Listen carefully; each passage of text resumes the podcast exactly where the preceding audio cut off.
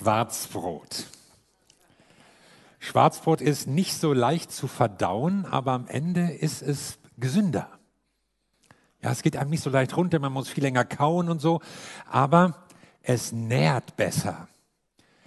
Und eine Predigt, ja, wo du nichts dran zu kauen hast, alles stimmt, wusste ich schon, finde ich auch, fordert mich gar nicht heraus, muss ich nichts ändern in meinem Leben. Ach, haben wir es alle gut. Ah, der Herrgott ist schon mit mir zufrieden. Das ist vielleicht gar nicht immer ideal. Heute ist ein besonderer Tag, der 28. Januar 2024. Wir werden noch sehen, warum es ein besonderer Tag sein kann für dich. Wir lesen jetzt mal aus Apostelgeschichte 24, Vers 22.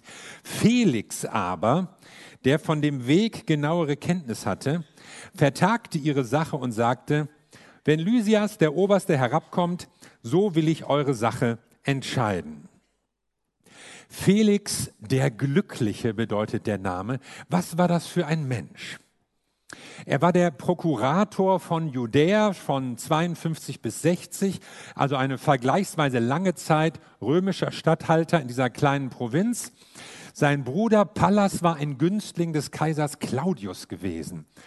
Und er hat ihm dann auch diesen Job zugeschustert. Felix war früher Sklave gewesen.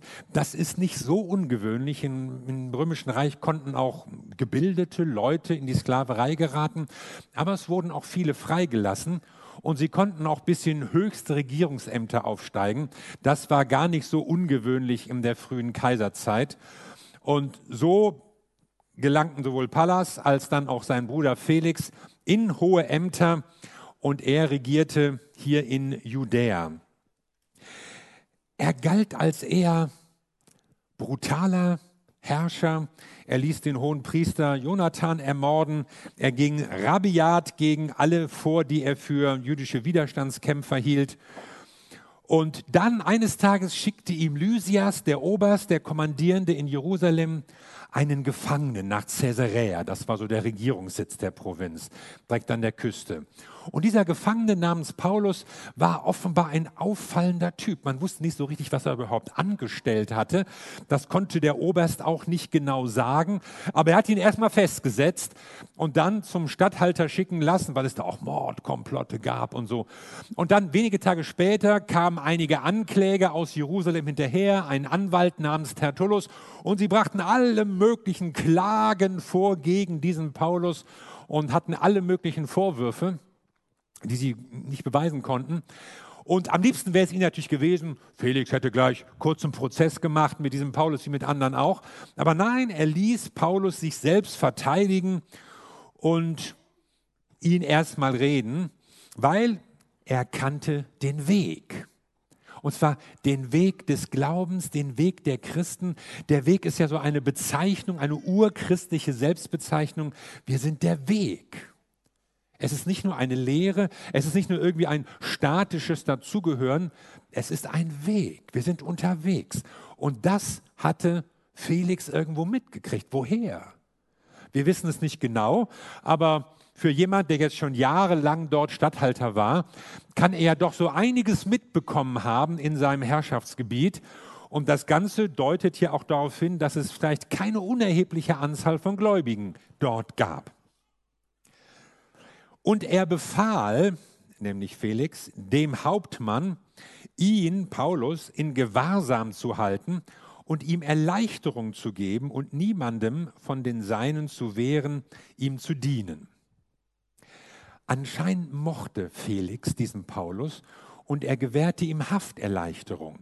Er konnte Besuch empfangen, er konnte Leute von außerhalb des Gefängnisses, Freunde, andere Christen empfangen. Sie brachten ihm Essen, ihm Trinken, ordentliches Bettzeug, neue Kleider, was zu lesen. Lesen ist ganz wichtig, was zu schreiben. Paulus schrieb hier auch gerne.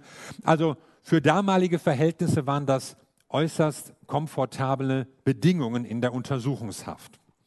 Nach einigen Tagen aber kam Felix herbei mit Drusilla, seiner Frau, die eine Jüdin war, und er ließ den Paulus holen und hörte ihn über den Glauben an Christus.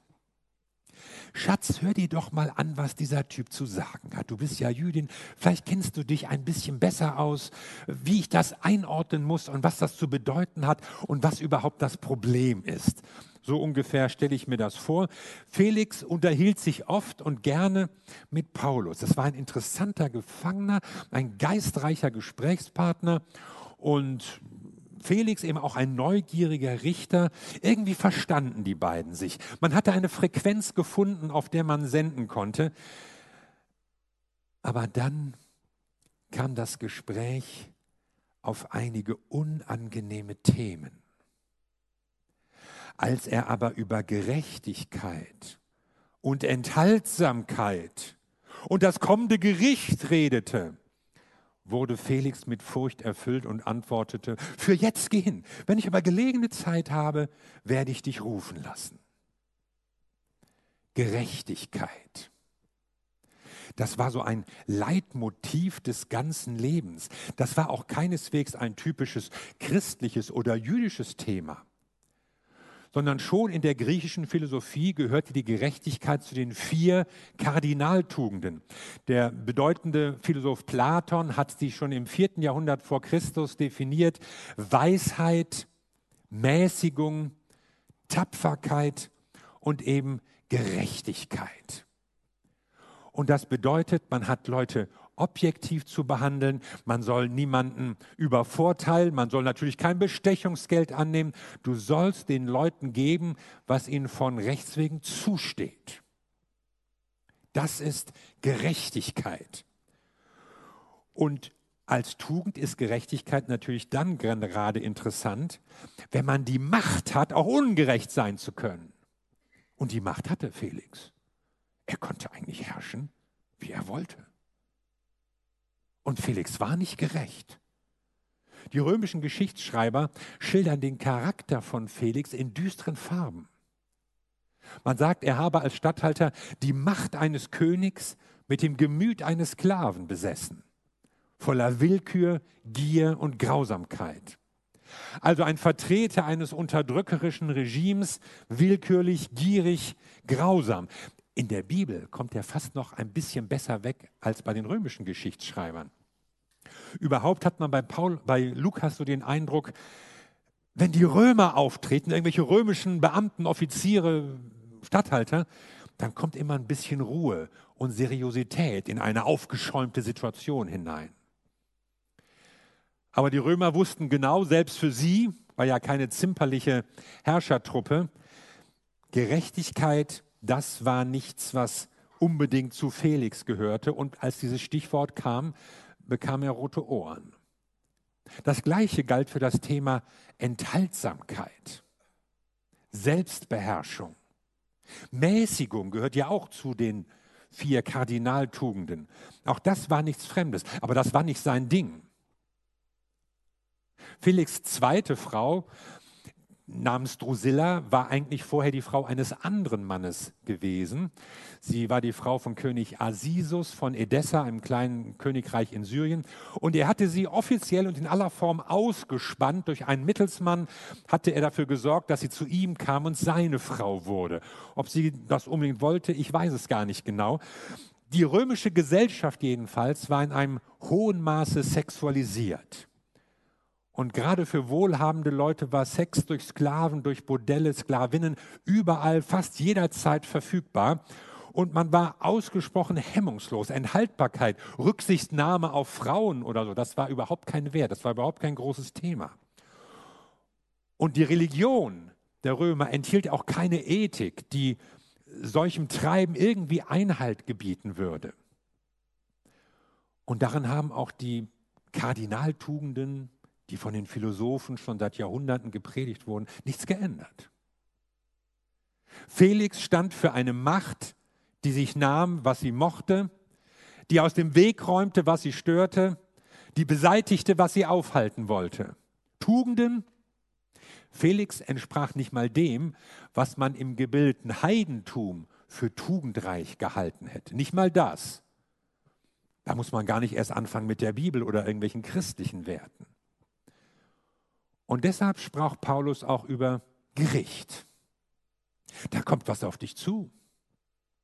Es gibt eine letzte Verantwortung. Auch für dich, Felix. Auch für dich. Du wirst dich verantworten müssen für deine Brutalität gegenüber deinen Untertanen, für deinen Ehebruch, für deine Geldgier und deine Bestechlichkeit, für deine Hartherzigkeit, für deinen Geiz. Du wirst Rechenschaft ablegen müssen.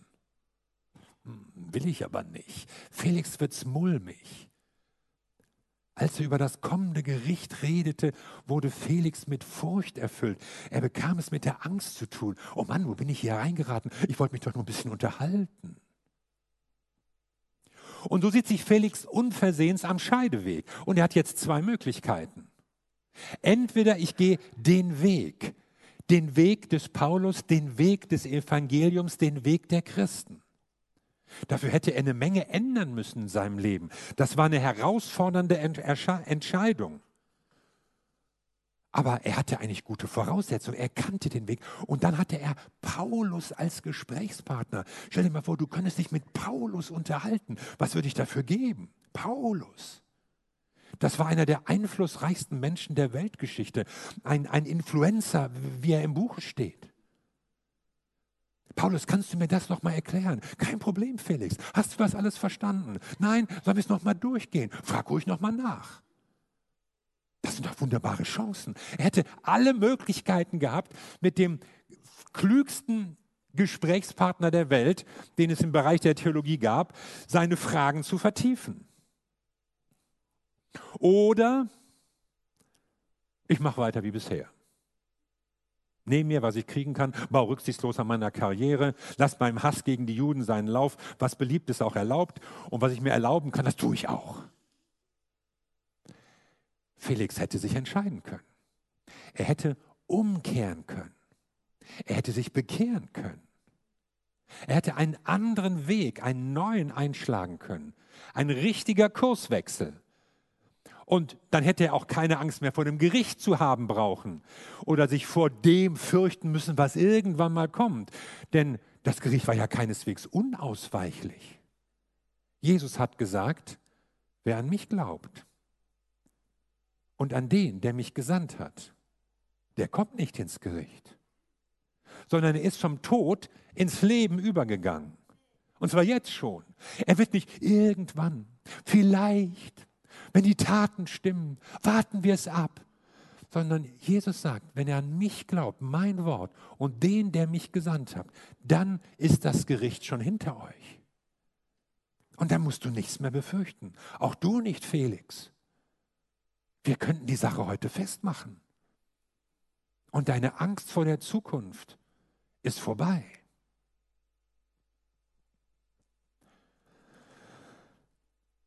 Willst du das, Felix? Ja, dann müsste er sein Leben ändern. Und Felix traf eine andere Entscheidung.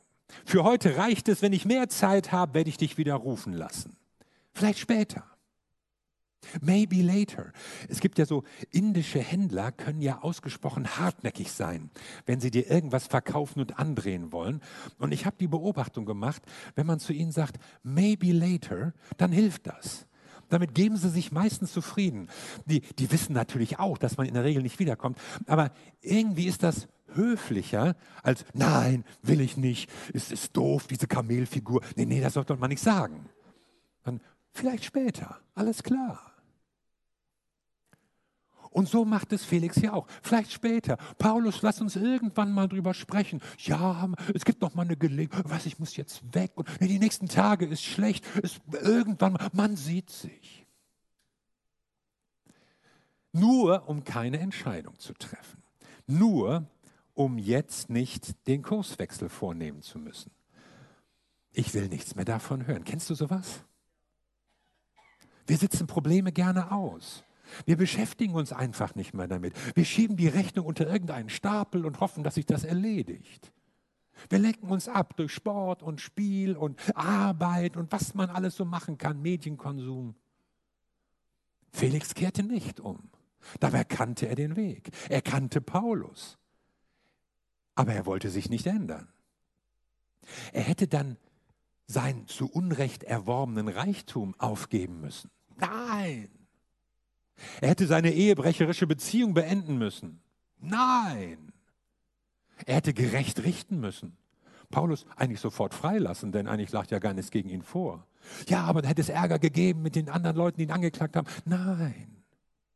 Er hätte seine Bestechlichkeit beenden müssen. Doch schade, dann würden ja Einnahmen wegbrechen und man hat sich an einen gewissen Standard gewöhnt, oder? Nein. Und so blieb alles beim Alten. Man redet mal drüber, aber mehr passiert nicht. Kennst du solche Leute?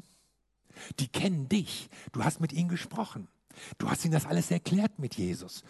Du hast ihnen auch ein gutes Zeugnis gegeben, wie sich dein Leben positiv durch Jesus verändert hat. Aber sie wollen einfach nicht. Oder bist du vielleicht selbst so jemand? Du kennst den Weg. Du kennst Christen. Du hast schon manch Predigt gehört und gute Gespräche geführt. Du bist schon öfter nachdenklich geworden und weißt eigentlich, was sich bei dir in deinem Leben ändern muss. Du kommst auch immer wieder gerne in die Elim oder schaltest immer wieder gerne ein. Du hast vielleicht sogar ein bisschen Angst, wie das alles so wird. Oh, wenn die Recht haben mit dem ewigen Gericht. Oh, okay, ja, man müsste eigentlich, man sollte, sicherer wär's. Aber nein, du entscheidest dich nicht. Du bist nicht der Erste und nicht der Einzige. Felix war so einer und viele andere. Ich schiebe es auf. Ich beruhige mich erstmal. Ich hoffe, dass das irgendwie den Hintergrund tritt. Weil wir merken, wenn wir mit Jesus gehen wollen, dann muss sich unser Leben ändern. Dann geht es nicht nur so oberflächlich irgendwie mitschwimmen, mitmachen, sondern dann können wir nicht so weitermachen wie bisher. Wir müssen umkehren, genau.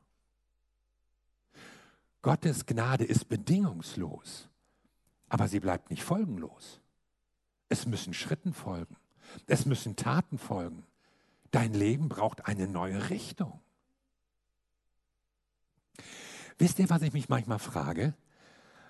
Hätte Paulus es für Felix nicht ein bisschen einfacher machen können? Paulus, warum musstest du unbedingt über Gerechtigkeit sprechen? Hättest du nicht lieber über Segen reden können? Warum musstest du unbedingt das Thema auf Enthaltsamkeit bringen? Ich meine, dir muss doch klar sein, dass du damit heutzutage die Leute verschreckst. Und warum konntest du dir dieses Gerede vom zukünftigen Gericht nicht verkneifen? Willst du den Leuten Angst machen? Paulus war ein harter Hund, oder? Also wenn ich mal einen Film drehen würde über Paulus, dann würde ich versuchen, ihn als Hauptdarsteller zu gewinnen. Kernig, unbeugsam, lässt sich nicht unterkriegen, zieht's durch, egal was es kostet. Stellst du dir so Paulus vor? Jesus hingegen, der liebe Herr Jesus, der wäre bestimmt freundlicher, verständnisvoller, liebevoller, rücksichtsvoller gewesen. Wir können ja mal gucken, was Jesus zu diesem Thema sagt. In der Bibel gibt es ja so einige Stellen. Nehmen wir mal ein hier, Matthäus 10. Wer Vater oder Mutter mehr liebt als mich, ist meiner nicht würdig. Und wer Sohn oder Tochter mehr liebt als mich, ist meiner nicht würdig. Oh, ist vielleicht ein bisschen scharf übersetzt, oder? Nehmen wir mal lieber eine Parallelstelle, Lukas 14. Wenn jemand zu mir kommt und hasst nicht seinen Vater und die Mutter und die Kinder und die Frau und die Brüder und die Schwestern, dazu aber auch sein eigenes Leben, so kann er nicht mein Jünger sein. Das ist ja noch schlimmer. Wer nicht hasst. Jesus hat es den Leuten nicht leicht gemacht. Und man sollte natürlich wissen, dass Hassen in diesem Zusammenhang jetzt nicht so ein unkontrolliertes, emotionales Aufbrausen meint, voller Grimm und Gram und Groll gegen irgendjemanden, sondern es meint hinten anstellen. Es meint jemanden nicht an die erste Stelle zu stellen. Jesus verlangt also von seinen Nachfolgern absolute Loyalität. Und er sagt wirklich ganz dreist, ich muss für dich die Nummer eins sein. Sonst bleibst du draußen. Brauchst gar nicht erst zu kommen. Ja, Jesus, das, das, das war ein bisschen übertrieben, oder? Ich meine, man kann sich auch so ranarbeiten, ja. Von meinen 13 wichtigsten Lebensthemen äh, kommst du mal auf Platz 4. Und wenn das gut läuft mit dir, du meine Gebete erhörst, der Segen stimmt, Bewahrung und ich eine Freundin finde, dann rückst du vielleicht auch auf zwei vor. Aber damit fängt Jesus gar nicht erst an. Er sagt, ich gehöre auf Platz 1 deines Lebens. Und alles andere ist nicht richtig.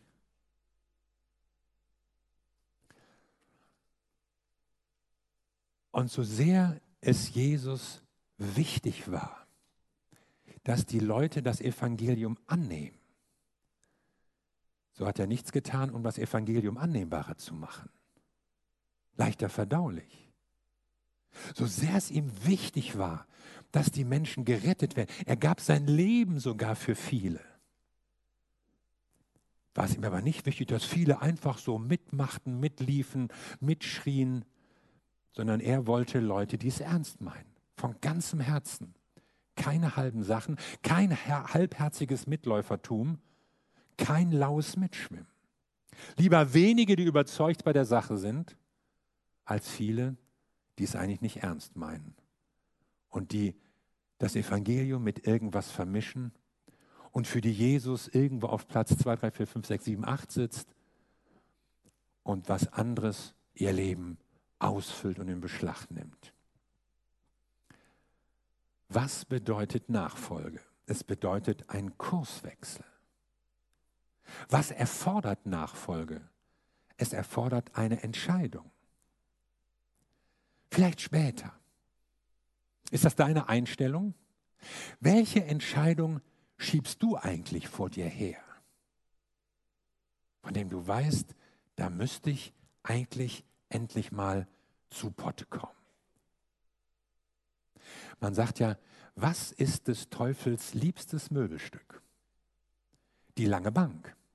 Da kann man alles so raufschieben. Die ist ganz lang.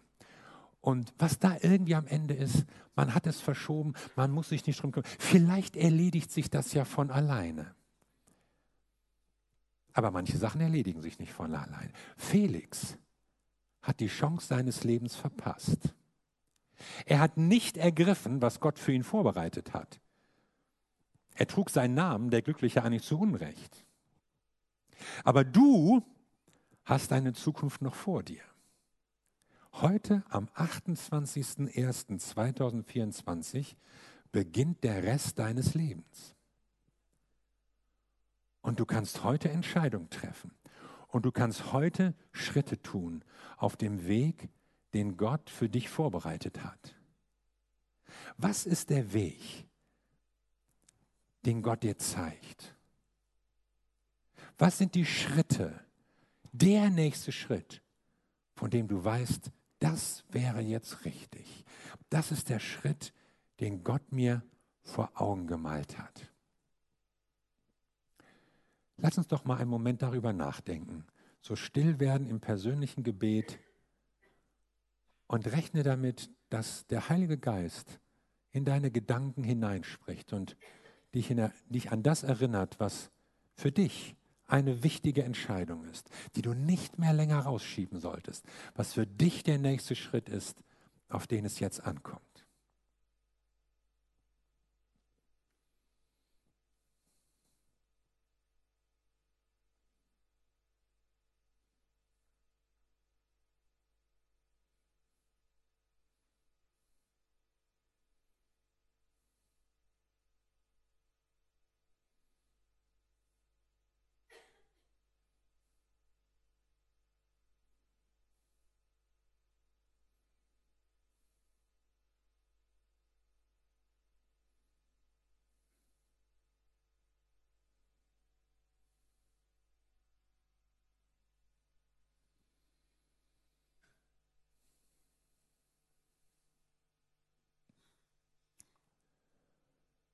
Wir danken dir, Jesus Christus, dass du uns in deine Nachfolge rufst, uns alle.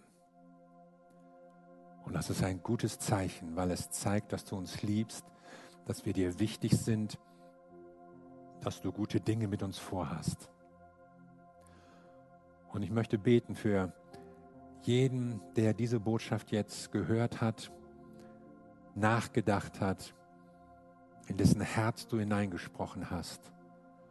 Ich bete darum, Herr, dass wir die richtigen Entscheidungen treffen. Ich bete um Zuversicht, ich bete um Mut, ich bete um Entschlussfreude.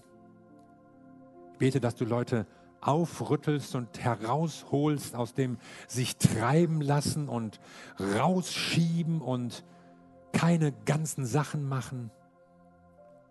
Ich möchte beten, dass du Menschen rufst in deine Nachfolge, die entschlossene Schritte tun, dir nach auf dem Weg des Lebens. Heute ist der Tag. Danke, Jesus.